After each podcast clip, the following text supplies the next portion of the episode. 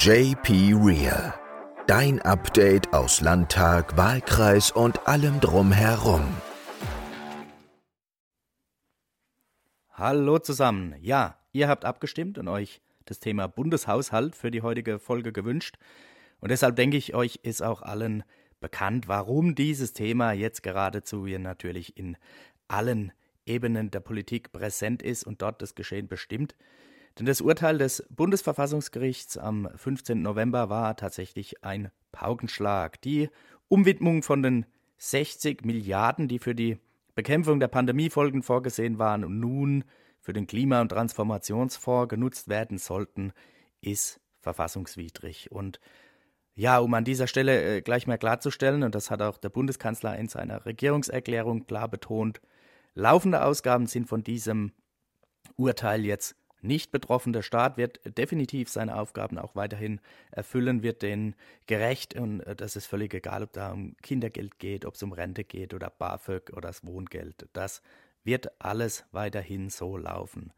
Aber es war ja bisher tatsächlich äh, gängige Praxis, sowohl auf Bundes- oder Landesebene, ja, mit Sonderkrediten, Sonderhaushalten zu arbeiten, um eben Investitionen zu tätigen. Und das Bundesverfassungsgericht hat in seinem Urteil jetzt ganz klar definiert, wie man die Schuldenbremse in ihrer jetzigen Form anzuwenden hat. Das schafft tatsächlich eine neue Realität und wird ja auch ganz weitreichende Folgen in der Zukunft für den Bund, für die Länder, aber auch für Kommunen haben. Und deshalb haben wir die Schuldenbremse mit dem Blick nach vorne auch jetzt diese Woche zum Thema unserer aktuellen Debatte im Landtag gemacht. Und um es vorwegzunehmen, ich bin der Meinung, eine zukunftsfähige Finanzpolitik ist nur mit einer Reform der Schuldenbremse möglich. Ähm, ganz klar, so eine Reform stopft keine Haushaltslöcher im aktuellen Haushalt und auch zukünftig nicht. Ähm, egal ob Bund oder Land, das sollte definitiv jedem klar sein.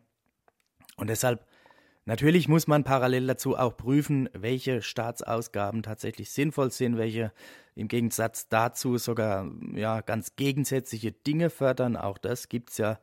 Ähm, ich kann doch zum Beispiel nicht massiv Klimaschutz fördern wollen, aber dann gleichzeitig äh, steuerliche Vergünstigungen auf klimaschädliche Dinge wie eben Kerosin oder auch das Dieselprivileg oder die Befreiung internationaler Flüge von der Umsatzsteuer, ähm, da muss man schon sich dann entscheiden, welche, welchen Weg will ich gehen und eben die doppelten Förderstrukturen abbauen. Was allerdings, äh, was es auf keinen Fall geben darf, sind äh, tatsächlich Kürzungen in der öffentlichen Daseinsvorsorge im Sozial- und Gesundheitsbereich. Und genau da kommen jetzt eben wieder einige aus der Ecke von gestern und versuchen eben ihre alten Feindbilder wie klassisch Sozialausgaben oder auch Ökosubventionen unter dem Vorwand des Urteils eben wieder rückgängig zu machen. Da gibt es aber ganz klare Beschlüsse und ähm, ja, so geht es eben nicht. Das ist tatsächlich keine seriöse Politik. Stattdessen brauchen wir eine, eine Reform der jetzigen Schuldenbremse, die zumindest kreditfinanzierte Investitionen vereinfacht.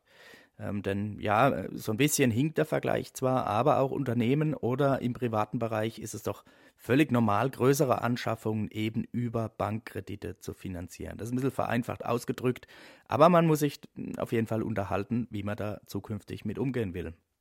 Und oft wird in dem Zusammenhang dann eben auch ja, die Generationengerechtigkeit als Argument gegen eine Kreditaufnahme angeführt. Man könne ja den, den kommenden Generationen keinen riesigen Berg Schulden hinterlassen.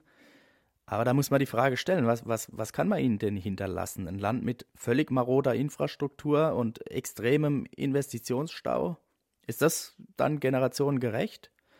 Oder ist es generationengerecht, jetzt eben nicht massiv in Klimaschutz zu investieren, nur damit man die schwarze Null hält?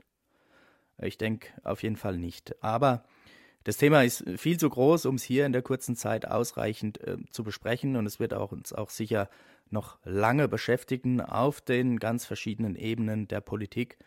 Und deshalb will ich es für heute auch mal dabei belassen. Nächste Woche bin ich auf dem Bundesparteitag der SPD in Berlin und berichte euch auch davon sehr gerne. Es bleibt auf jeden Fall spannend. Macht's gut.